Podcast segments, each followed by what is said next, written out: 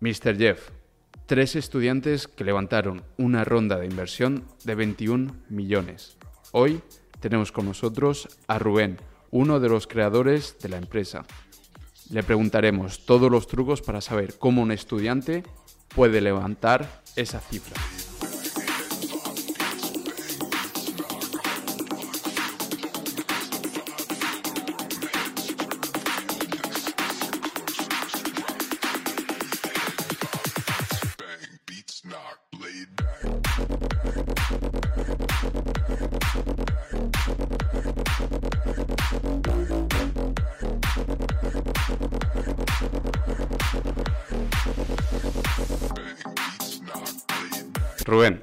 De Mr. Jeff, está aquí con nosotros y bueno, es una oportunidad enorme el hecho de, estar aquí. Y nada, vamos a aprovechar el perfil de Mr. Jeff para que nos cuente un poco su trayectoria como emprendedor y como estudiante, que es sobre todo el nicho, y, vamos a hablar sobre muchos temas interesantes, por ejemplo, los perfiles que se, se demandan más dentro de empresas y startups, eh, también cómo un estudiante puede levantar una ronda de, inversión, porque nos hemos informado sobre vosotros y habéis estado en, Lanzadera. Sí. Y, Bueno, no lo sé, pero he visto que tuvisteis una... En varios, en varios. En varios. Sí. Vi una ronda de inversión de Angels, entonces eh, nos gustaría enfocarlo por ahí. Pero bueno, cuéntanos, Rubén, ¿quién es Rubén, el co-founder de Mr. Jeff, y cómo nació esta startup? Bueno, primero muchas gracias por, por venir a las oficinas y, por esto y todo lo que pueda ayudarle a las personas, pues bueno, conectando esta historia. Eh, Rubén es un chico de, de, Palencia, no de Valencia, aunque a veces la gente del norte de España sí, que, que fue a estudiar eh, finanzas a León hmm. y allí se encontró en, en la residencia de estudiantes a, a Eloy, CEO de la compañía ahora mismo de, de Jeff, de Mr. Jeff y, Adrián, eh, CTO de la, de la, compañía. Y somos los tres, las tres personas más o menos que, empezamos. Eh, nos juntamos, nos vimos crecer durante cuatro años durante la carrera. Siempre teníamos muy claro que no queríamos trabajar para, para terceras personas. Queríamos al menos al principio eh, que teníamos energía a montar algo por nuestra cuenta. Y ahí empezamos a tener un poco el picorcillo de, de emprender, ¿no? Básicamente, ese soy yo y un poco mi historia. Ahora, si queréis, profundizamos más. Y... Curiosidad. Sí. Es, ¿a, qué edad eh, te llegó ese picorcillo del emprendimiento? En tercero de carrera. En tercero de carrera. ¿Y te acuerdas un poco el motivo de...? ¿Cómo fue? Las prácticas. ¿Las prácticas? Las prácticas. ¿Dónde fueron? Fueron en una consultora informática, mm. eh, llevando la parte de, de contabilidad, pero no, no, es decir, a lo mejor fue la tipología de, manager, ¿no? O que tengas que encontrar y si hubiera sido otra, pues hubiera sido totalmente diferente. Pero la verdad es que no me, es decir, me levantaba pues porque tenía que aprobar, no porque tuviera que aprobar la, asignatura de prácticas, no porque realmente me estuviera enseñando algo o entrar en el mercado laboral o llevarme, ¿no? Al final realmente eh, dices, bueno, pues no quiero esto, realmente yo quiero ir a otro ritmo de lo que a lo mejor ahora mismo las empresas de León o las que me ofrece mm. la universidad eh, no van y, siempre quería montar algo yo por mi cuenta. Eloy también estaba haciendo prácticas en laboratorios porque Eloy estudió ciencia y tecnología de los alimentos, sin nada que ver con lo que tiene que hacer ahora y también se aburría, ¿no? Eh, hmm. Y al final, pues un poco entre los dos, que éramos compañeros de habitación, siempre queríamos montar algo. Y luego Adrián, pues siempre necesitas para cualquier proyecto esa parte de tecnología que te ayude al principio con tus primeras landis, tu primer MVP, ¿no? ¿Y empezasteis como socios cuando terminasteis esos cuatro años o durante la universidad ya empezasteis a montar un poco lo que teníais en mente? Eh, es que durante la universidad fue muy bueno porque nosotros, no decir, es decir, cumplíamos en los estudios, pero también cumplíamos en la Noche de León, ¿no? y, salíamos, no bastante, pero nos gustaba. Entonces, pues él hoy estaba en una asociación de, Erasmus y vimos la oportunidad de vender sudaderas a los Erasmus, las míticas de Universidad de Venecia, pues era Universidad de León. Y, y claro, salíamos los martes, nadie le vendía merchandising, nadie le vendía nada y empezamos a comprar eh, sudaderas, las serigrafiábamos y se las vendíamos un por tres eh, a los... Entonces ahí empezamos a tener nuestros primeros pinitos. Luego haces una landing, haces un chat, etc, etc y empiezas a venderlo, un pequeño e-commerce, ¿no? Pero en, León. Me imagino que eh, en ese primero negocio no hicisteis ninguna prueba, ninguna analítica previa, sino que fue Vamos a probar. Em, sí, vas allí, estás eh, allí con los Erasmus, oye, ¿qué te gustaría? Tal, ah, es muy chula esta, esta sudadera, joven, León no hay. Qué bueno. Ya está, eh, venga, va, vamos a empezar. Cada, cada semestre venían 300, 400 Erasmus, pues ahí está, todo el mundo se quiere dar una o dos colores. Es verdad. Estaba muy claro. Qué bueno. Entonces, hay una cosa que, que el estudiante a lo mejor no es consciente o no sabe esta posibilidad de que no solamente tiene la oportunidad de salir a trabajar, que es una muy buena opción, sino que también la de emprender, que también la vende muy bien, pero suponen varios, varias responsabilidades que, conlleva. Sí, sí, al final, pues bueno, tienes que tomar una decisión. ¿Qué es lo que la sociedad te hace hacer? Eh, ¿Haces tu carrera? ¿Haces tu mm. posgrado o tu lo que sea, ¿sabes? O un mm. máster o lo que quieras hacer. Y tienes que irte a una empresa privada o estudiar oposiciones. Qué bueno. Y, eh, ya en ese momento decía, eh, mi madre me llama, oye Rubén, pero ¿por qué no quieres hacer? Que no, mamá, quiero, acabo la carrera, eh, tengo ahorrado de todo lo que hemos sacado en las sudaderas, puedo seguir desarrollando el tema de las sudaderas, pero quiero empezar a, hacer algo. Por, por inercia, por inercia, la familia o eh, el alrededor te llevan por ese camino de salir y trabajar, porque es, es más tranquilo, no, no supone tantos riesgos pero también tiene sus ventajas trabajar.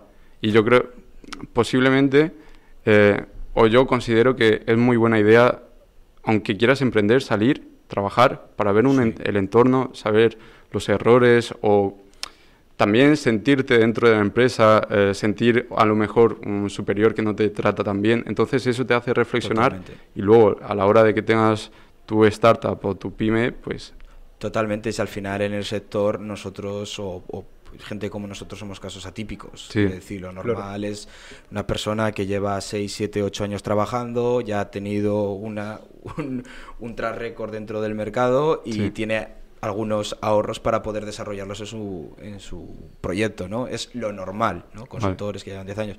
Lo nuestro es atípico. Bueno, eh, al final trabajamos antes en prácticas, no prácticas, y ganábamos dinero con las sudaderas.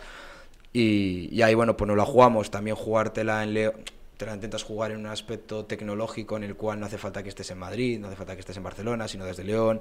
La capacidad de, con poco dinero, alargarlo en el tiempo. Y bueno, hacíamos nuestros viajes a León, a, digo, a Madrid, a Valencia, a Barcelona, para determinadas ferias o determinadas aceleradoras para presentarnos y dar el siguiente salto. De acuerdo. Claro, no, luego tampoco es lo mismo jugártela con 20 años, 22, que a lo mejor con Que no hay responsabilidades. Sí, efectivamente.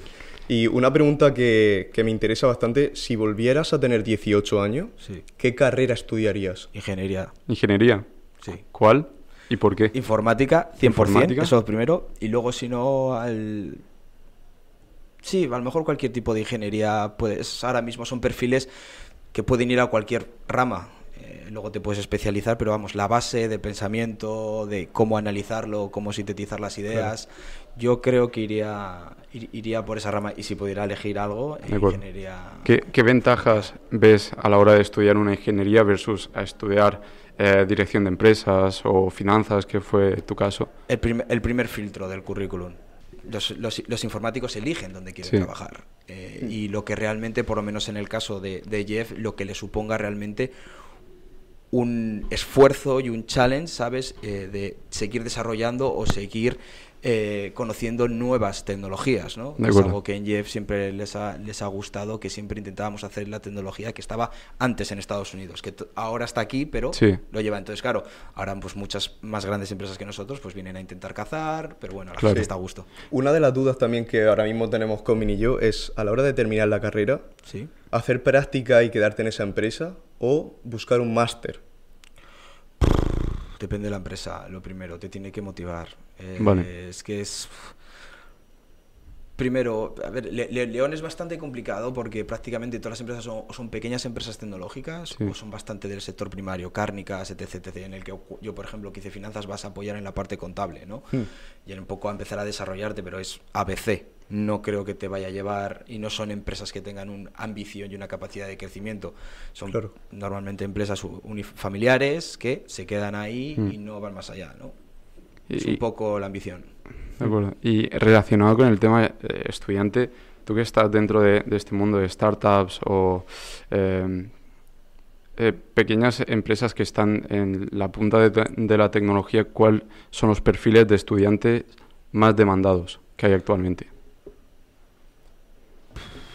A ver, yo, yo es que hago las, o sea, yo hago las entrevistas de trabajo, me llevo la parte más de... Yo busco que la persona sea espabilada, que tenga capacidad de síntesis y que sea inquieta y que tenga inquietud por porque tú, yo doy por hecho que tú no vas a saber de lo que te estoy hablando, porque tienes que entrar dentro de la compañía, tienes que conocer el sector y no es de lo que te estás, a no ser que vengas ya preparado de qué hace Jeff, ¿no? Claro. Y que, pero bueno, hay cosas que no están en la, prensa, no la puedes buscar en internet. Pero sobre todo que tengas la capacidad de cuando yo te diga un caso práctico o te diga alguna serie de problemas que yo tengo en mi día a día, que tú tengas inquietud o que te hagas o que intentes hacerme las mismas preguntas que yo me estoy haciendo cada día. Y eso te hace que mm, este chico es espabilado, creo que me puede servir y es un diamante en bruto que hay que pulir. Yo me voy más hacia esa parte, ya luego aspectos técnicos, tecnológicos, etc. Mm. Eso ya al final es un examen o una prueba técnica que tienen que realizar y esa la pasas o no la pasa, pero en aspectos más de, de, por ejemplo, cómo desarrollamos un programa, cómo damos soporte, cuáles son las inquietudes o cómo podemos ayudar a un franquiciado, en mm. nuestro caso, es cómo pensarías tú o cómo resolverías ese problema. Para mí yo hago así las ofertas, las, entrevistas de trabajo. ¿Y qué perfil suele tener eh, esa mentalidad que estás buscando? Es que hay, no es, yo no me fijo, o sea, el perfil del ingeniero sí mm. lo tiene, pero no me fijo porque incluso hasta una persona que está haciendo administración de empresas, hasta Eloy se hacía esas preguntas y hacía ciencia y tecnología de los alimentos. Viene, yo creo que viene en la persona. Viene en la persona y en la capacidad. Por ejemplo, vosotros yo no sé qué, estudiáis, pero os interesa este mundillo. Entonces, si más o menos lo estáis llevando o ya estáis en la universidad, pero estáis pensando ya en el mercado laboral, cuáles son los problemas que ha tenido esta compañía para salir a bolsa, para mm. pasar un mal trago, pues todo eso siempre te va ayudando y te va ayudando a construir tu mm. pensamiento crítico, ¿no? Bueno, la verdad es que yo estoy bastante contento porque ha dicho que las ingenierías son lo que nosotros estudiamos ingeniería, igual, pero nos interesamos muchísimo por este mundo, entonces, oye, un ingeniería electrónica. Ah, y, pero nos encanta este, nos apasiona, llevamos dos años en esto y Mira, bueno. una cosa, tú que estás rodeado de tantos sectores, que ves muchas empresas, que seguramente la analice y busque diferentes perfiles, ¿qué sectores crees que van a evolucionar más en los próximos años? El financiero, creo yo. Y, tiene que explotar algo, algo gordo en la, en la salud, porque al final ahora mismo vivimos en una burbuja, en un boom de groceries, de delivery, etc, etc, que es normal, hay mouse, es decir, la gente, yo no sé si salen o no salen los economics de todas estas empresas de delivery, pero ya cuando te la estás descargando tiene 60, 70, entonces van a maximización de mercado. Pero yo creo que hay que buscar exactamente, más que algún... Yo creo que va a ser más el financiero, ¿no? Eh, y luego todo el tema de, de metaverso, etc. Pero bueno, eso ya estamos hablando de palabras mayores pero tienes que buscar el nicho, es decir, no porque te digan, tienes que buscar el pain de una persona, ¿no? Es decir, tengo un problema entre este proceso y este proceso. ¿Quién me lo, quién me lo está resolviendo? ¿Me lo resuelve una tool? ¿Me lo resuelve una empresa? Etc., ¿no? Eh, realmente ir al pain y ver si luego el mercado está dispuesto a pagar y cuánto es el precio que está pagado a pagar. Bueno, que al final es el MVP, ¿no? Vale, vale, vale. ¿Y algún consejo que le puedas dar a un estudiante que quiere emprender? que los compañeros de viaje es lo más importante y que hay que ser duro con los compañeros de viaje. Es decir, no me, no me sirve eh, que sea mi amigo, no me sirve que sea un perfil como el mío. Al contrario, si, si son distintos y se complementan, sirve más. Es decir, no te sirve cinco ingenieros de electrónica. No, tiene que ser dos ingenieros de electrónica, un financiero, uno de marketing y el tecnológico. Tiene que ser un equipo multidisciplinar y que al principio hay que hacer de todo. Hmm. Hay, un dicho que dice que mejor haz eh, amigo a tu socio que socio a tu amigo. Pues y lo podemos confirmar con, las palabras que acabo de decir. Bueno, al final quiero decir, es un tema de, también de, energía, de ir a una y de que por encima de todo los dos están, o sea, los dos, tres, cuatro las personas que comenzamos el proyecto estábamos 100% alineados y sabíamos que había que hacer todo de todo en cualquier momento. Entonces también un poco te sirve, ¿no? Y como cada uno tenía su área en el cual se iba desarrollando y iba ayudando, pues la cuestión era complementarse, pero que si nos teníamos que decir, eres tal, oye, haces tal lo otro, pues con total confianza y para eso estamos. Porque tarde o temprano chocan. Hay algunos choques choques me refiero a que hay algún momento complicado donde se tienen que poner las cosas firmes y decir esto hay que cambiarlo o actuar rápidamente, entonces claro, se puede poner más tenso y, y total, total y situaciones personales que te hacen que un día le tengas malo, un día le tengas bueno, pero al final el, principal objetivo que es la visión, la misión de la compañía, que tienes que conseguir cada día, cada mes, mm. tiene que estar siempre claro. Y, que por encima de todo y de todos el objetivo está ahí. Quiero decir, si hay muchos casos en los que no, no, no, estás al mismo ritmo que la empresa te necesita, entonces una de dos, o la empresa te saca o te tienes que reenganchar. Claro. Básicamente. ¿Qué tiene que tener un socio para que tú te alíes con esa persona? ¿Qué, buscan, eh, ¿Qué buscas en ese tipo de perfiles? Eh, lo, más o menos lo he dicho antes, la misma energía y ambición que tiene una persona, ¿no? Y luego depende del socio hacia qué puesto va a ir, ¿sabes? Porque en ese es que somos un caso atípico porque la complementación de las responsabilidades y los skills de cada uno son totalmente diferentes. Yo soy mucho más operativo, me, me inquieto el mm. marketing, mm. está en esa parte y tengo la capacidad de construir procesos o arreglar problemas o hacer que las cosas sucedan. Adri, por ejemplo, la parte tecnológica y Eloy es la persona que ve más allá, ve lo que va a pasar dentro de tres meses, tiene la capacidad de, levantar pasta, señorío, etc. ¿no? Y luego, pues todos los perfiles, Aarón, Carlos, etc., que se han ido complementando a este proyecto, siempre viendo dónde teníamos necesidades. De acuerdo. Y relacionado con lo que eh, hemos hablado del perfil perfecto eh, del estudiante, ¿qué es lo primero que ves en un currículum?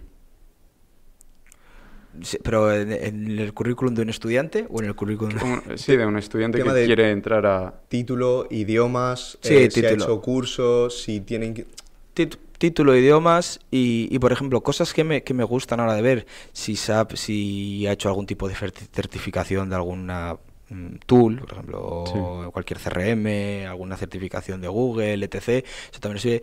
Por ejemplo, el caso de si ha tenido vida más allá de la universidad, por ejemplo, el tema de voluntariados, tema de asociaciones de, etc., etc., eso hace ver que tiene inquietud y que se quiere desarrollar una serie de cosas. Y luego yo doy por hecho doy por hecho que la titulación pues la tienes. Es decir si tú has hecho ingeniería electrónica tienes todos los conocimientos. Y luego claramente el tema de los idiomas. De acuerdo. Y Rubén qué ventajas tiene trabajar en una startup versus en una empresa Uf, que aprendes más mucho más, que cada día es un reto. Sí. Y de que no, te levantas por la mañana, piensas que vas a hacer A y al final has hecho A, B, C, D. Vale. Es, es, es increíble porque tú te levantas y no sabes el problema. Un franquiciado tiene un problema, se te cae, de repente se te cae la aplicación, te falla la operación, no llegan los pedidos. Hay mil cosas y como cada día te levantas sabiendo que tienes que hacer A y al final haces cinco cosas mm. más, pues te vas nutriendo y vas creciendo mucho más, ¿no? Vale. ¿Cómo es un día en la vida de Rubén? Hostia, Queremos saber eh, ese perfil, ¿no? ¿Tu rutina? Sí, no, me suelo levantar sobre las 8 de la mañana, me, me, ducho, me visto y vengo para la oficina, llego entre 9, 9 y cuarto, suelo desayunar siempre con, con alguien que esté por aquí, no me gusta desayunar solo.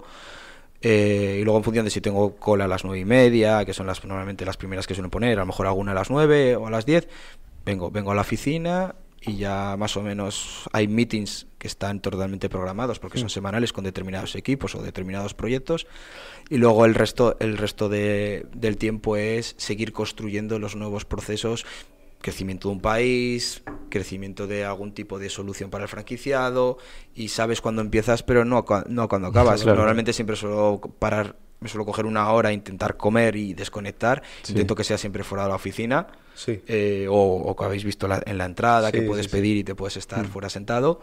Y luego, pues no sé, 7, 8 de la tarde, eh, vuelta a casa. Si ahora mismo estoy yendo a, entrenar porque necesito desconectar, cena y a dormir. Y así. Vale, y aparte de entrenar, ¿tienes como algún hábito como escuchar podcast, ducha fría o meditación o algo así? Ah, todas las noches me duermo con la radio. ¿Ah, sí? Todas las noches. ¿Escuchando noticias o escuchando música? De repente, por ejemplo, si ese día a jugar Barcelona, que es mi equipo, me escucho un podcast de la radio de, sobre el equipo. Hmm. Si de repente ese día ha salido una entrevista, a lo mejor en YouTube, sobre alguna persona referente o algún podcast que sigo, me, escucho eso. O... flexible. En sí, sí, solo lo necesito. Encima es que tardo 3, 4 minutos en dormirme y luego digo que he escuchado y cada día lo voy escuchando poquito a poco. O por ejemplo, ya cuando no lo he terminado de escuchar por la noche, cuando voy y vengo en el coche, que tardo unos 20, 25 minutos en llegar, me lo, me lo, me lo voy mm. escuchando de esa manera. Pero sí, ese, yo creo que es el único rutina o hábito que tengo, que es que siempre me tengo que dormir escuchando algo. Bajito, pero algo. De acuerdo. Y Rubén, tengo una pregunta y es que cuando, cuando te pones a, a, pensar en alguna idea de negocio, ¿cómo sabes que esa es la buena o la puedes descartar? Mm. Nosotros, por ejemplo... Sí, sí, sí, entiendo, entiendo la pregunta. Lo, primero que tienes que hacer es... Hay, yo por lo menos, te digo por el, por el desarrollo que hicimos nosotros en Business Booster, que fue nuestro primer mm. eh, nuestra primera lanzadera y donde empezamos a desarrollar, porque nosotros entramos con un proyecto y salimos con otro. Así fue totalmente. Entonces, a nosotros, por ejemplo, lo que nos hicieron es eh, sal a venderlo, es decir, saca un MVP mínimo, una semana, dos cosas, y sal a venderlo. Claro, en cuanto sales a vender y la gente te dice, ay, qué guay, qué chulo, ah, sí, tal, ¿me lo compras? ¿Me lo compras? ¿Me lo compras? ¿Me lo compras? No, no, no, no. Vale, dices, uff, a lo mejor tengo un problema, voy a pivotar un poquitín. Resulta que te pones un poco a veces más el mercado, ¿sabes? Y dices, bueno, pues resulta que no tiene toda la escalabilidad o velocidad que el equipo eh, necesita, ¿no? Y vamos mucho más rápidos de lo que el proyecto iba. Entonces ya nosotros, viendo nuestras eh, skills y viendo las cosas que queríamos desarrollar, Mm, fuimos a la aceleradora, que eso nos ayudó muchísimo, y nos dijeron, mira, eh, estos cinco o seis modelos lo están petando en el mundo. Sí. Probadlos. Y empezamos a probar uno, otro, otro, otro, otro, y el tercero nos lo empezó a comprar la gente. Una landing, una ta, ta, ta, ta, ta. Dijimos, venga, vamos para adelante con esto. Porque veías claramente que metías un euro y te salía otro euro al momento. Y dices, venga, vamos para adelante con ello. Entonces, ¿qué es? Que prácticamente ninguna idea es mala. Yo creo que la es la capacidad de ejecución y que el mercado te la compre, ¿no? Entonces, no hay que tener el producto perfecto. Con lo mínimo con que una persona se pueda comunicar contigo, ya sea un chat, una llamada, una, lo que sea, sal y si la persona te lo compra, lo hay. Y luego mira a ver si hay competidores y si hay el volumen de mercado, etc. De acuerdo. ¿Y cuáles eran los cinco sectores que te propusieron? Pues uno era, bueno, seguíamos con el de la alimentación, ¿no? que al final era un tema de exportación. Otro fue también de la alimentación, pero era vender eh, alimentos fuera de consumo preferente, pero no eh, fecha de caducidad, que hay un gap ahí que se lo estaba reventando en ese momento en, en, en UK. Eh, y, el, y ya el tercero, los otros cada vez nos iban siendo uno, el, tercero era lavandería y tintorería, que en Estados Unidos en ese momento eh, acababan de, levantar mucho dinero, había muchos eh, usuarios, muchos pedidos y ¿por qué no? Vamos a intentarlo. Entonces en ese momento, landing, me llamas, te lo recojo, lo llevo a la primera tintorería, prácticamente sin margen, y te lo devuelvo. Hacíamos nosotros de repartidores por el metro de Valencia o incluso andando. Entonces, ahí estábamos ya a medida, pues vas cogiendo más margen porque vas llevando volumen, volumen, volumen y así, y así empiezas. Entonces dices, muy sencillo, esto al menos nos da dinero y nuestra primera idea era crecerlo, empaquetarlo e intentar venderlo. Pero mira, al final. ¿Cómo, sabes eh, que una idea del exterior, por ejemplo en Estados Unidos, eh, puede funcionar en España? Porque hay muchas veces que si hay startups fuera y ves que es una idea muy buena, eh, pero por ejemplo te pones a plantearle en España y dices, es que la sociedad aquí es diferente y a, lo mejor no encaja. ¿Cómo haces esa prueba y error? Al final en, el mercado, quiero decir, creo que por ejemplo el caso de Estados Unidos siempre van un año por delante de nosotros. Todo lo que sale muy muy raro, muy raro, no cambia, no acaba repercutiendo. Puede haber algún caso, algún sector particular, pero normalmente todo lo que eh, los estadounidenses consumen o hay hype por algún tipo de sector o empresa normalmente siempre acaba viniendo y al final bueno el mundo cada vez está siendo eh, más global y, normalmente bueno en, el, en el caso del sector de la lavandería de la tintorería todo el mundo tiene que lavar ropa. Y si aparte de que estás añadiendo la propuesta de valor de la logística de una aplicación etc. cuando en España todavía sigue asistiendo y todavía sigue existiendo tintorerías lavanderías etc. Dije vale pues es cierto que tienes que educar un poco al cliente de existe, pero bueno, eh, hace 25 años Telepizza tuvo que educar a que te llevaba la pizza a casa, ¿no? Entonces, mm. Va, y al final vas viendo cómo la, sociedad va hacia, un, hacia algo de conveniencia, ¿no? De cada vez salgo menos de casa o cada vez me hago más cómodo, ya no voy a recoger el kebab, ya el kebab me lo trae a casa, ¿no? Pues en ese caso. ¿Cómo lográis entrar en esa primera incubadora? Eh, echamos prácticamente en todas, ¿no? Eh, pero pues ya vas viendo quiénes son las que más eh, nombre o en ese momento más están apostando por los jóvenes. Cada una te da una cosa, una te da un poco de financiación y sitio, otra te da cinco meses de incubadora, cada una te da una serie de, características. Pero nosotros más o menos nos íbamos, y vosotros también lo estáis haciendo a los eventos un poco de, emprendedores, ¿no?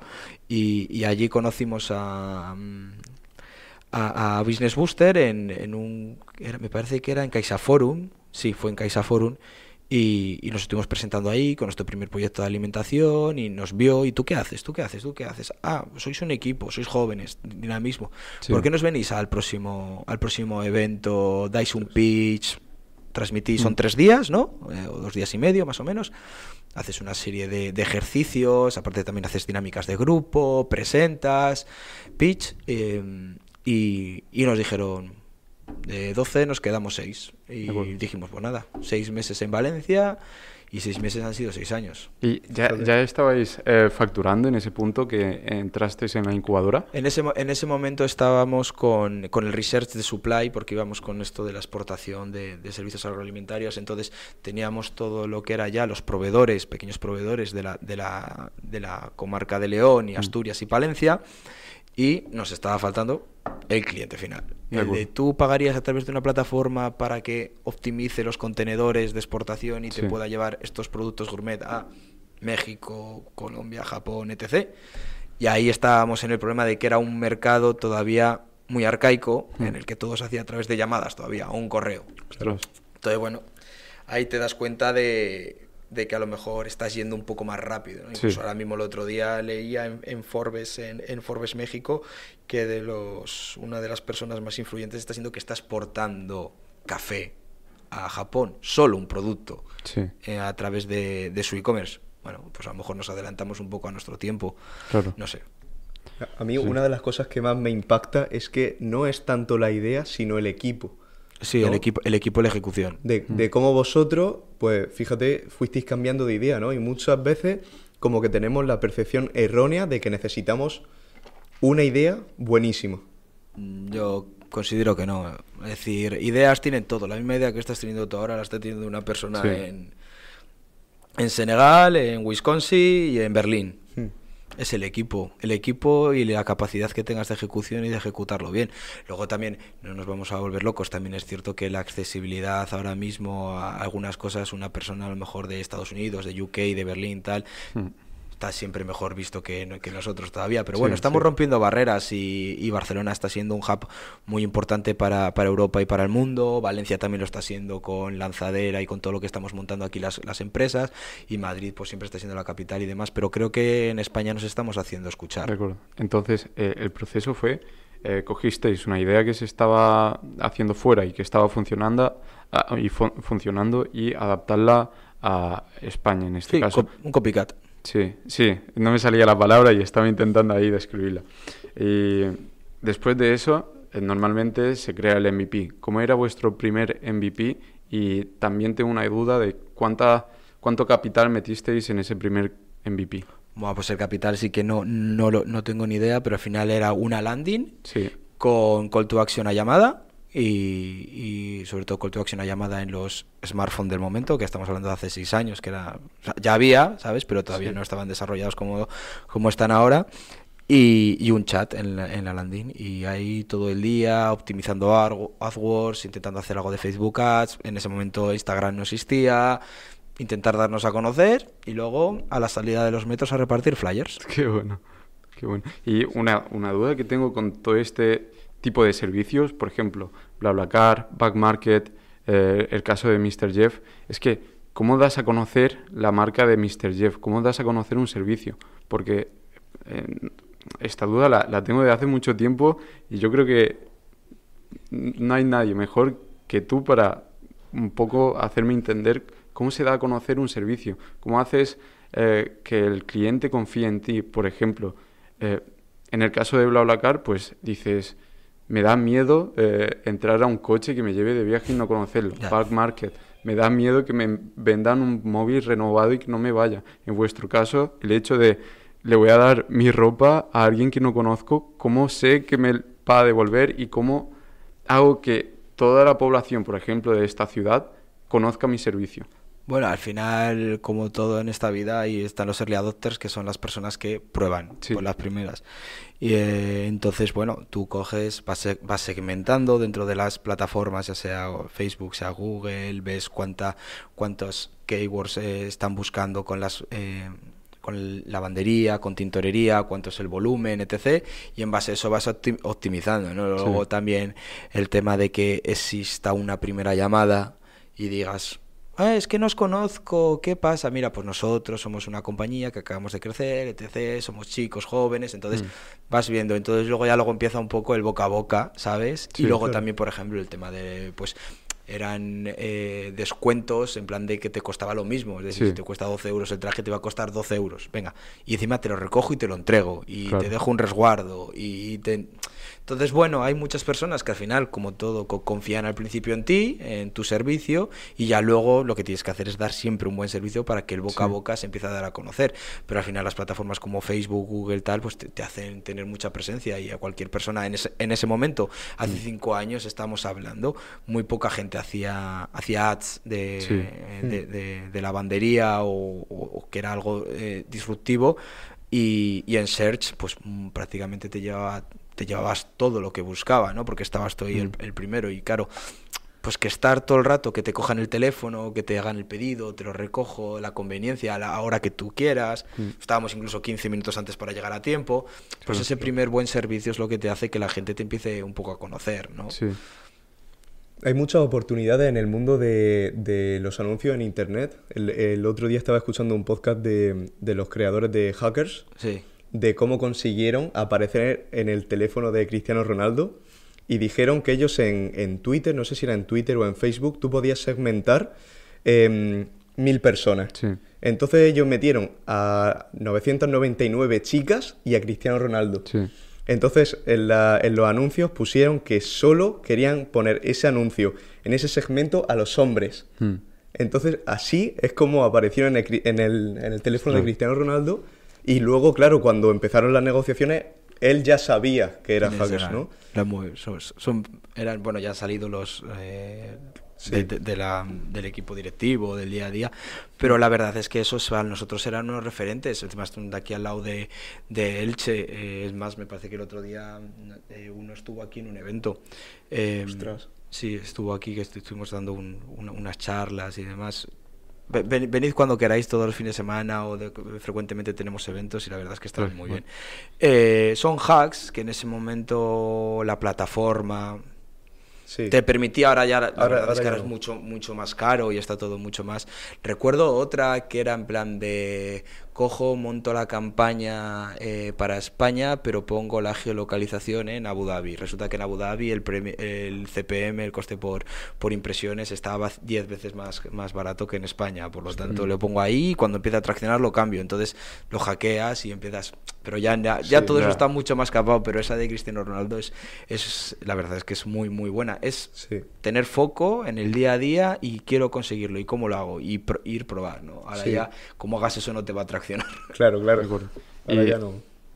Rubén, ¿cuál era, ¿cuál era el proceso inicial que hacíais en vuestro servicio? ¿Os llevaba, llamaba a una persona, os ponía en contacto por correo ¿Cómo era ese proceso de ir a su casa, recoger la ropa, limpiarla? Nos llamaba una persona, nosotros en nuestra base de datos le hacíamos el pedido como cualquier telefonista, quedábamos una combinación ahora, íbamos, recogíamos, intentábamos, nos habíamos comprado unos polos, una bolsa de recogida, mm. etc. Y, normalmente le dejábamos un, resguardo eh, con, la, con la fecha de entrega y con los datos de la, de la compañía. Y, y básicamente íbamos, decíamos en 48 horas, ya habíamos hablado antes con, con, las con un par de tintorerías de lo que queríamos hacer. Claro, en ese momento te dicen, bueno, pues mis precios son los mismos que para el público. Claro, eh, ahí ¿qué, vas a hacer? No puedes hacer nada. Y a las 48 horas volvía a la... Normalmente intentábamos que fuera la misma persona por un tema de confianza, mm. es decir, si mm. yo, Rubén, te he recogido la ropa, yo, Rubén, te la voy a entregar. Y, y, se lo entregábamos y la verdad es que luego la recurrencia empezó ya directamente era Rubén eh, ¿dónde está Rubén? quiero que vuelva a venir a por mi ropa ¿no? Sí, era un poco la idea yo recuerdo haber visto pero esto hace años algún seguía algún youtuber y tal y recuerdo haber visto publicidad de, de Mr. Jeff sí sí al final pues te tienes que dar un poco un poco a conocer y mm. pues mm. ahora ya está mucho más masificado y ya cualquier persona puede ser youtuber o incluso algunos ya son carísimos pero pero en ese momento sí sí lo utilizabas en Madrid para que te fuera a conocer micronicho, esta persona le siguen esta tipología de personas, pues venga, 25.000 personas a la cual y luego les intentas hacer retargeting con esa misma segmentación. Hmm. Entonces te tenían todo el rato en mente y la verdad es que nos funcionaba bastante bien. De acuerdo. ¿Y cuánto costaba, por ejemplo, eh, realizar un lavado de un pedido? Pues, un, pues más al principio lo que costaban, por ejemplo, en Madrid los trajes estaban unos 12 euros los, las, las dos piezas. Entonces nosotros más, lo dejábamos igual al principio y luego una vez ibas con demanda. Y claro, el tío, decía, eh, hostia, me están trayendo estos chicos que al principio no les, casi ni les sabía la puerta, ahora me están trayendo 3.000, 4.000, 5.000 pavos de facturación. claro, en ese momento yo le digo, oye, bajamos un 25%, ¿sabes? ¿Por qué? Porque estás optimizando mucho más tus operaciones. Ya no estás metiendo un traje para que me lo entregues en 48 horas, no, estás metiendo 10 trajes. Hmm. Por lo tanto, estás optimizando. Y ahí, bueno, vas, vas creciendo, vas creciendo y ya no tienes una tintorería, si no tienes dos, una por cada barrio, etc. Entonces, al principio sacrificasteis todo el beneficio que teníais, porque al principio supongo que... Todo, nada, nada, nada. no había nada. No había, pues yo recuerdo que para tener nuestro primer salario, por así decirlo, creo que tardamos nueve, diez meses hasta que no levantamos la primera ronda de financiación y pero vamos, eh, nueve, diez meses, eh, que ya se nos había acabado lo de las sudaderas y papá y mamá ayudándonos. Pero claro, nos veían con energía, con entusiasmo. Decía, hoy mamá, hoy he hecho 10 pedidos, hoy me tal, tal, hostia, hijo, bien, bien. Entonces dicen, bueno, al menos mi, hijo no está en casa tumbado, ¿sabes? está intentando desarrollarse y aunque le tenga, en mi caso, a 600 kilómetros, está mm. contento y, lo, y, está haciendo lo que realmente quiere. Mm. Que luego podría salir bien, podría salir mal, pero yo creo que era que era, como digo yo, una hostia de mm. realidad, de decir, tengo que salir y me tengo que buscar las castañas. Claro. ¿Y no te, no te llegaba algún comentario ahí de tu madre de decir, estás trabajando gratis o algo así? Sí, sí, bueno, pero al final todavía estábamos ahí en ese post-incubación en el cual te dan X meses, entonces ah, pues, pues dices, bueno, pues... El Era un poco más serio. Años, sí, sí, mm. entonces durante 12 meses eh, estabas ahí con ellos y te veía. Entonces, bueno, pero esto era... y por ejemplo, un, un, ejemplo muy, muy claro era nosotros abríamos la oficina a las 8 de la mañana y la cerrábamos a las 11 de la noche, todos los días. La abríamos y cerrábamos. Nadie se quedaba, y éramos seis grupos y ahora había trabajadores ahí. Mm. Abríamos y cerrábamos. Es decir, eso te quiere decir mucho de la ambición y estábamos todas las, todos los trabajadores. ¿Todo eso mientras estabais estudiando o...? No, eso ya habíamos, habíamos dejado de... Ya habíamos acabado todas nuestras carreras y estábamos en el mm. proceso de, aceleración. Porque normalmente cuando vas a entrar en, una incubadora te piden eso, te exigen el tiempo completo. Sí. Prácticamente, o por lo menos, es que hay diferentes incubadoras, por ejemplo, Demium lo que hace son los eventos y luego junta a las personas, entonces mm. te pide ahí dedicación 100% o en función de eso te va dando porcentajes, pero realmente eso de emprender a medias, mm, vamos, puede salir rara vez bien, pero no, no, no, full time. Yo tengo dos preguntas, bueno, la primera es, eh, ¿hacia dónde se dirige Jeff? Porque también he estado viendo que mm, que tenéis pues esa rama de coffee, ¿no? De cafetería, de gimnasio, de relajación, ¿no? Y tenéis muchas ramas así. Entonces, bueno, mi primera pregunta es esa, ¿hacia dónde se dirige? ¿Cómo sería Jeff desarrollado al 100%? El objetivo de la compañía es, eh, lo primero es democratizar el emprendimiento, es decir, que cualquier persona con unas skills, eh, porque por ejemplo a nosotros para los franquiciados hacemos cuestionarios operativos, cuestionarios de fit cultura con la compañía, cuestionarios tecnológicos y cuestionarios financieros, cualquier persona que cumpla esas tres eh, eh, puede hacer eh, montar un punto Jeff. Intentamos que las barreras del emprendimiento, sean, o sea, las barreras económicas del emprendimiento sean lo menos posible y con eso estamos bajando nuestros fees de entrada y que prácticamente con ahora mismo pocos, pocos eh, ahorros y el sueño de mañana es que prácticamente sin nada, ser como una especie del Shopify de la vida real. Eh, que cualquier persona pueda montarlo y de cara al cliente final es seguir desarrollando ese ecosistema de servicios del día a día, de que yo coja, me levanto por la mañana, pido un coffee, luego voy eh, y me corto el pelo a la hora de, comer, a la hora de comer, luego por la tarde me voy al feed y al final llego por las 8 de la tarde y cuando estoy relajado pido que vengan a por mi ropa. Bueno. Pues bueno, es un poco de momento están esos verticales, también está el de relax en algunos países de Latinoamérica, entendemos que no todos los verticales van a estar en todos los países por la idiosincrasia y las características de estos países. Mm. Pero bueno, la idea es seguir desarrollando y que cualquier persona pueda montar cualquier nuestro punto Jeff. Ahora son cinco verticales, ojalá el día de mañana sean otros diez y que todo ese ecosistema, ese cross-selling y esa conexión entre ellos, pues se vea, porque normalmente el que te pide el café por la mañana, normalmente utiliza la bandería y hasta incluso te puede utilizar Jeff. Entonces, que desde una misma plataforma eh, tengas la capacidad de accionar cualquier tipo de estos servicios. ¿Y cómo? Porque nosotros hemos estado en, varias incubadoras, ¿no? Y entonces mucho, mucho de lo que nos dicen es enfocaros en algo muy concreto. Yo recuerdo en, en, la última que estuvimos que yo tenía un equipo, éramos tres personas, y tuvimos la idea de tener una aplicación que sea especial para mascotas, para tu perro, que ahí tuvieras que pudieras pedir cita para peluquería, que pudieras comprar todo lo que necesitas, que pudieras ir al, veterinario. Mm. Y ellos nos dijeron, oye, enfocaros en un área. En un nicho. Eh, en... un, efectivamente, en un nicho. una aplicación que sea solo para eh, gente que quiere pasear a sus perros. Entonces, Jeff creo que lo que ha hecho muy bien es enfocarse en algo muy concreto como fue la tintorería y luego ha ido como teniendo diferentes verticales. ¿Cómo se consigue el crear una vertical bien?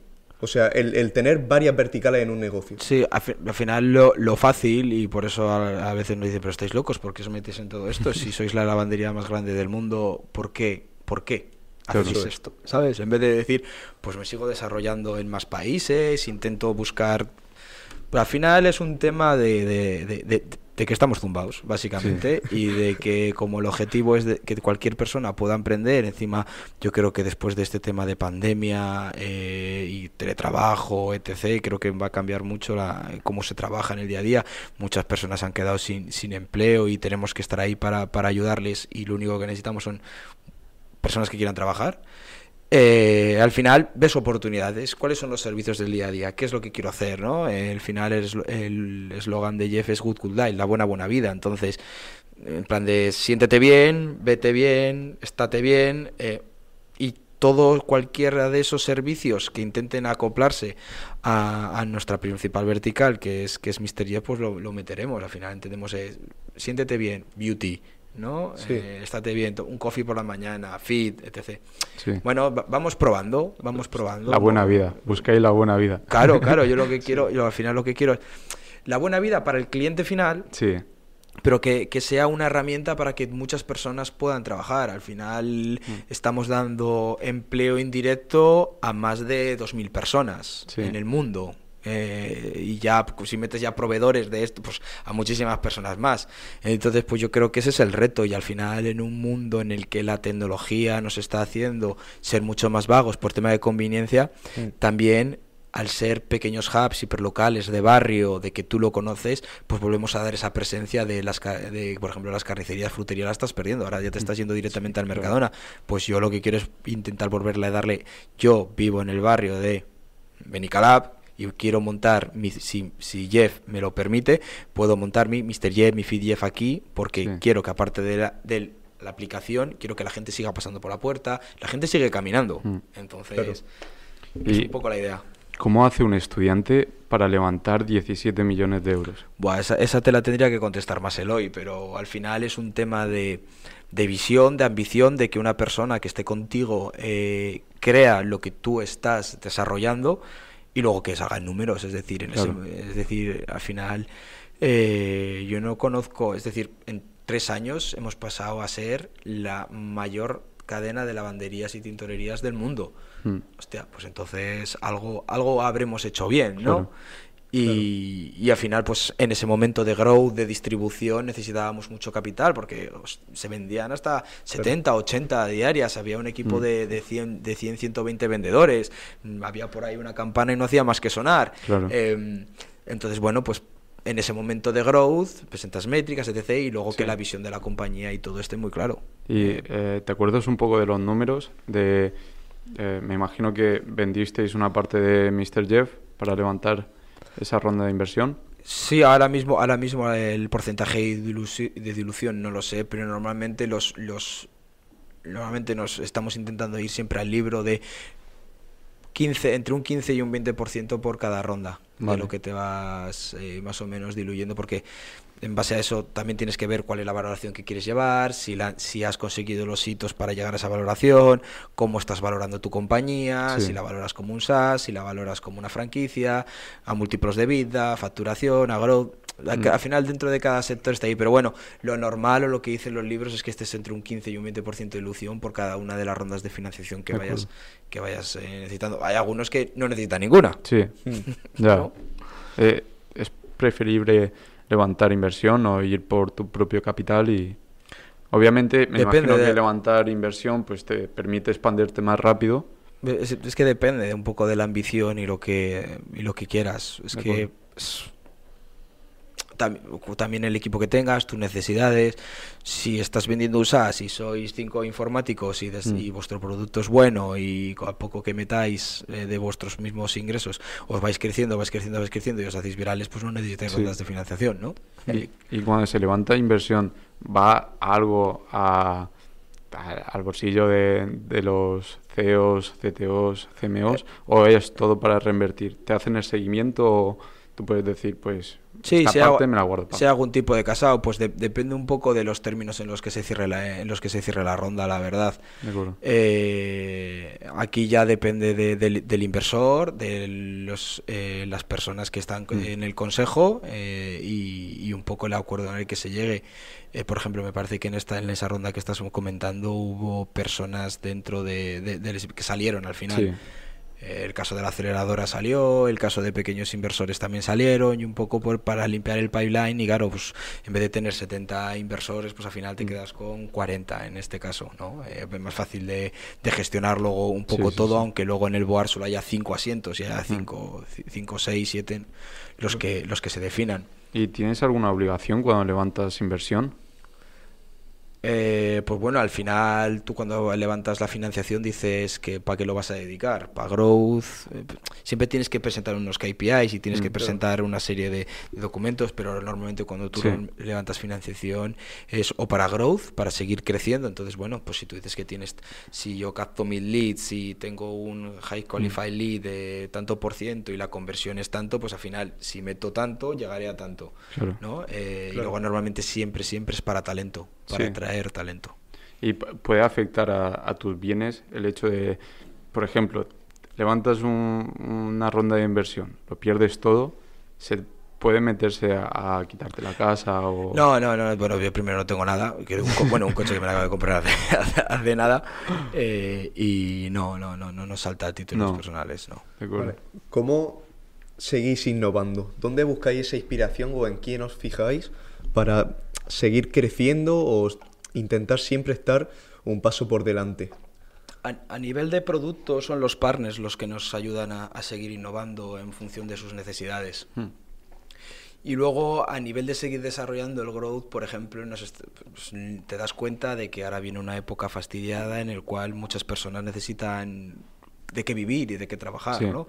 Entonces, pues dices, vale, ¿y qué puedo hacer yo para que cualquier persona con ganas de trabajar, con habilidades y con un pueda montarlo? Pues mm. entonces dices, pues bajo, bajo las barreras, ¿qué hago? Ah, busco que un tercero eh, monte, el, monte el centro, le compre y las adecue, entonces ya no pagas unas adecuaciones al principio, sino lo vas pagando mediante una amortización mm. o un alquiler y dices, bueno, pues en vez de tener que pagar 70.000, 80.000 dólares por montar un punto Jeff, pues pago 5 o 6 y lo voy pagando mediante el resto de, la vida y además pues eh, en, buena ubicación, sé que el punto va a estar 100% operativo, etc, mm. etc. Pues entonces lo que único que haces es innovar para que más personas te ayuden a seguir mejorando tu producto. Y respecto a las franquicias, vosotros le echáis una mano, ¿no? Quiero decir, si yo, por ejemplo, quiero montar en mi, debajo de mi casa un Jeff, quizás no voy a poder, ¿no? Sino que quizás vosotros le dais esa mentoría de buscar un lugar adecuado, Así es. ese marketing adecuado. Bueno, el marketing ya va más de vuestra mano, ¿no? Eh, así es, hay, hay varias cosas. Eh, el tema, por ejemplo, de la ubicación y todo esto, tenemos algoritmos eh, que te dicen exactamente cuáles son las mejores zonas en las que montar un Mr. Jeff y cuál no puedes montar, bueno, Mr. Jeff o cualquiera de nuestros verticales. Dentro de esas zonas, cuáles son las mejores calles, esquinas o, o, edificios, porque al final los modelos van en base también a, en este caso, cuando compra el local el, el fondo, tiene que tener unos máximos de precio por metro cuadrado. Es decir, yo no puedo montarlo en calle Serrano en Madrid, porque resulta que el metro cuadrado es un por dos de lo que el modelo puede llegar a sostener. Es decir, vas a subir un por dos en los productos finales y en vez de 12 o 13 o 14 vas a poner 30 euros por un traje, pues no te va a comprar ni Dios. Entonces, eh, damos ese asesoramiento. Luego, a nivel de local, también tenemos un, un departamento de retail y, un formulario en el cual te hace un scoring de si puedes montarlo, si no puedes montarlo y cuánto vas a ser las, las, el coste de las adecuaciones, salidas de humo, etc, etc, fachada. Eh, y luego a nivel de, asesoramiento tienes tanto todo el proceso de setup, de montaje del punto, tienes a una persona y cuando está operativa tienes a otra persona que te está ayudando con auditorías constantes y, de, y como digo, Success Plan, que son deberes que nos ponemos conjuntamente de tienes que hacer esto, yo tengo que hacer esto y vamos mejorando todo el performance.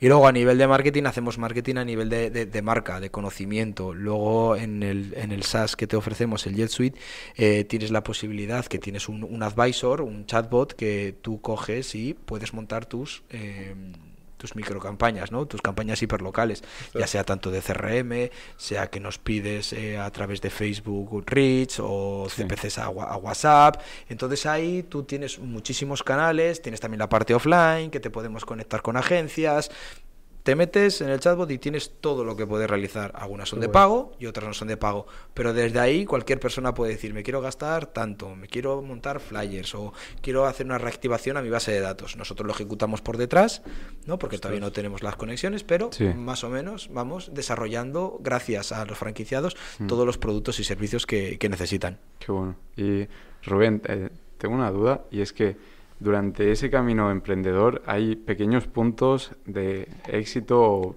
éxito personal que dices, uff, lo estoy haciendo bien, o no me imaginaba llegar a este punto. Por ejemplo, Pablo y yo empezamos este podcast en Zoom. fue el primer vídeo es una llamada de Zoom con un chico que tenía así un pequeño perfil emprendedor y ahora no lo piensas mucho, pero cuando te pones a analizar eh, tu ambiente y tal y dices, ostras, estamos en las oficinas de Jeff eh, entrevistando al co-founder de la startup, es, es un poco loco y ¿te acuerdas de algún momento así que te impactó de decir, ostras, lo que estoy consiguiendo? Pues, eh, pues, al final son pequeñas victorias, ¿no? Como digo yo, pues tu primer pedido en Madrid, tu primer pedido en Barcelona, tu primer pedido en Ciudad de México, eh, el momento en el que sacas la aplicación, que dices, hostia, esto, esto lo, hemos hecho nosotros, ¿sabes? Em, ¿Qué más? ¿Qué más? Eh, la primera franquicia y luego, eh, por ejemplo, el, último es la primera franquicia propia en, en Miami. Ostras. Ese, ese, ese, también fue, fue bueno. Y estoy en primera división jugando en el mundo de las franquicias. Entonces, pues son, es una, esto es una montaña rusa de emociones. Hay días buenos, hay días malos, pero esas pequeñas victorias son las que te hacen seguir para adelante y decir, vamos para allá. Y ahora queremos que sea el primer feed en Estados Unidos, el primer coffee, etc. Y ahora mismo esta semana, eh, bueno, lleva ya dos semanas, pero se hace la inauguración mañana el primer, primer coffee, coffee Jeff ahí en la calle. Ah, sí, sí, lo hemos visto. Sí, Sí, sí, A ver, estamos empezando, vamos a ver cómo, cómo tracciona, no tracciona, estamos muy encima con la franquiciada, la verdad es que en ese proceso le está yendo bien, la verdad es que es una ubicación ideal y la idea es probar, ver los economies, si salen o no salen a lo que hemos planteado, que en teoría sí que están saliendo, y ver cómo podemos ir escalándolo a determinados eh, países, ubicaciones con, con este mm. fondo Qué bueno. Y es que es bastante loco, ¿eh? ¿eh? es una locura. Sí, sí, sí. Bastante loco. Eh, hace unos años o antes de...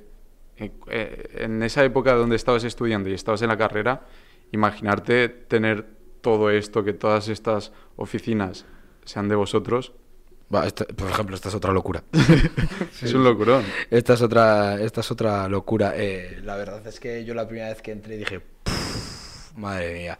La verdad es que está, o sea, en su momento estaban planteadas porque éramos eh, 300, 400 personas, prácticamente 100% el, el, era para nosotros el, el, edificio solo, pero claro, ahora somos una empresa y hacia el mundo está yendo a, a súper flexible, entonces pues la gente va yendo, viniendo, eh, ocupamos prácticamente una media parte del, del, edificio, luego la otra media es otra parte de empresas y luego toda la parte de, abajo son Jeff Wars, que sí. es el coworking flexible que estamos lanzando, que tenemos aquí en Valencia y tenemos tres en Estados Unidos, de lo cual estamos desarrollando eh, y viendo a ver cómo podemos seguir creciendo. Qué bueno. Básicamente. Eh, a eso me refería en, en, las primeras preguntas que hablábamos sobre estudiantes, de que mientras estás estudiando ves que la salida es esa, salir a trabajar, pero eh, no ves esta posibilidad de, tienes el poder, por así decirlo, de crear todo lo que se te puede venir a, a, la cabeza, pero con trabajo y que salgan las cosas bien. Total. Pero la posibilidad de crear y que todo esto sea tuyo, porque vosotros en un principio erais estudiantes. Sí. Pues, ¿sabes? Hay, hay, yo creo que hay mm. mucha, mucho estudiante que no, no conoce esta posibilidad. Y es, es, un cambio muy grande. Es decir, estoy trabajando para mí y expando cuanto más trabaje y cuanta más energía le eche, más puedo expandir esto. Y ver sí. tus oficinas en la ciudad de, de, Valencia o en Miami, no sé, ya, me pongo en tu puesto y, y, para mí me, me, volaría la cabeza. Ya, el otro, el otro día mismo estábamos comiéndolo y yo con un, eh, un director de, de, Real Estate que acabamos de fichar y nos dice, hostia, muchísimas gracias, tal, tal, por la oportunidad, mm. es increíble lo que habéis construido, tal, y digo, los elogios están muy bien, pero es que no, no, no te da tiempo, quiero claro, decir, es, es, sigues, sigues creciendo y realmente, pues, por ejemplo, hoy tenemos por la tarde el evento del Q, en el cual hemos cerrado el primer, el primer Q, se presenta, Next Steps, etc, etc, y luego hay una serie de cervezas y tal, mm. y ahí yo creo que es el momento en el que un poco te, te, claro. te desconectas y realmente dices, hostia, eh, todas estas personas, todo esto que estoy construyendo sí. realmente merece la pena y, y, y es por algo, ¿no? Claro, ¿y hasta dónde llega esa ambición?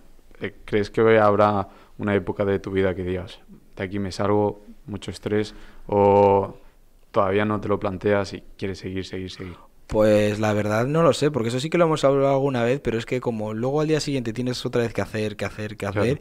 y, el, y el hoy está zumbado y da igual, quiere decir, da igual, lo que lo digas es sigo, sigo, sigo, sí. sigo, mi vida me gusta, tiro para adelante, tiro para adelante, tiro para adelante, no veo un no veo un final. Yo que nosotros construimos Jeff para que esté presente en 25 o 30 años, no ni para en el momento en el que pusimos la primera franquicia mm. era para estar en 25, 30, 40 años o el resto de nuestra vida. Qué bueno. Habrá que ir pivotando, porque sí. al final los tiempos cambian, las tecnologías cambian, pero la idea es mm. que seguir. ¿Os han llegado alguna ofertita de estas de te compro te compro tu empresa. Dice, dice la leyenda que sí, pero yo ¿Sí? Eloy nunca nos lo ha querido decir. Ah, vale. Eloy, por lo que vemos, es la cabeza de. Sí, es el, es el, CEO y el que lleva esa parte. Ah, vale, vale. Dicen, hay, hay leyendas, pero yo creo que nunca nos lo ha querido decir. Es más, yo ¿No? creo que nunca, nunca se lo planteará. Claro. Sí. No, no, quiere vender a. No, no, él, él, él, su sueño era salir a bolsa. Ostras. Ostras. ¿Cuánto, cuánto no le ¿Están ya en bolsa? No, no, no. Están no. A, estáis a muy poco. ¿no? no, todavía tienes que valer, por ejemplo, más de mil millones, tener presencia ah, en Estados Unidos, porque vale. queremos salir en Estados Unidos, que es de Estados Unidos, etc. Claro, etc. Hay una serie de, de, requerimientos que tienes que, que hacer, pero bueno, muchísimas ahora mismo están saliendo y la idea es pues seguir, más seguir, claro. seguir, seguir. Qué bueno. Es, lo, que, es lo que se denomina un unicornio, ¿no? Sí, más, más, más, de mil millones, sí. Uf. Bueno, Rubén, ahora unas preguntas rápidas. Si tuvieras que quedarte con un sector, ¿cuál elegirías? Eh, para, es decir, dentro del mundo del emprendedurismo o, o, como para estudiar.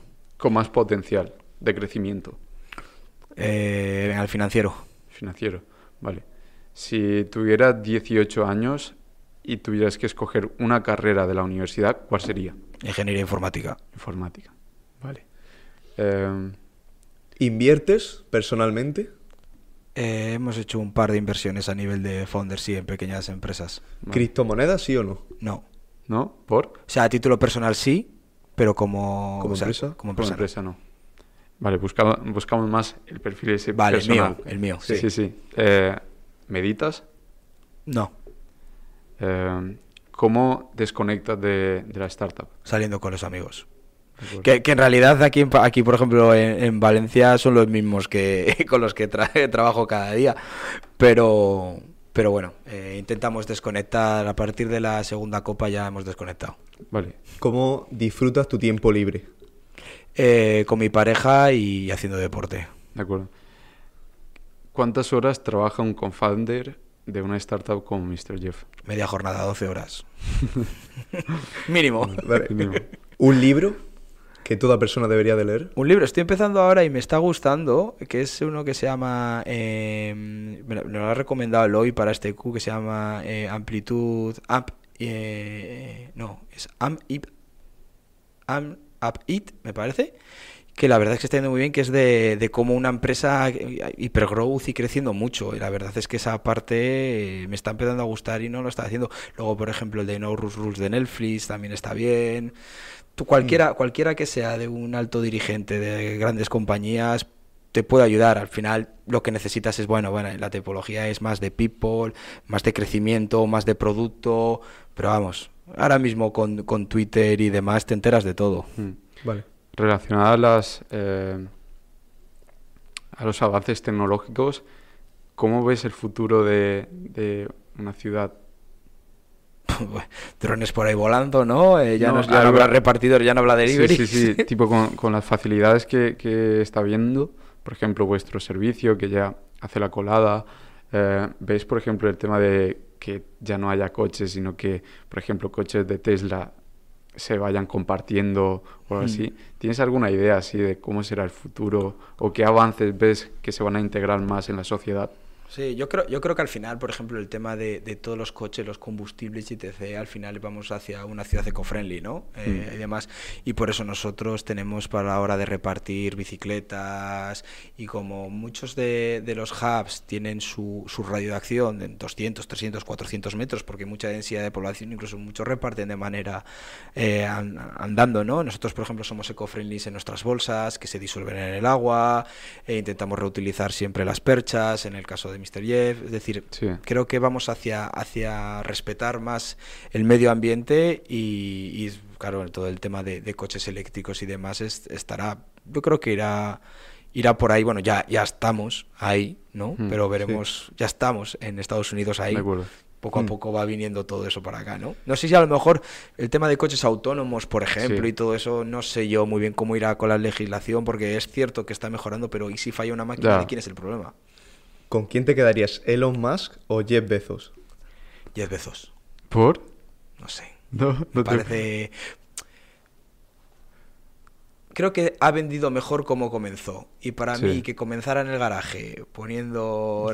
No sé, me gusta mucho. Libro Y Sí, me gusta mucho. Vaya, al final luego ya está. Con el látigo. sí. y ahora ya me parece la hostia lo, que, lo que, ha conseguido. Tengo otra. Eh, ¿Xavi o Pep Guardiola? Pep, siempre.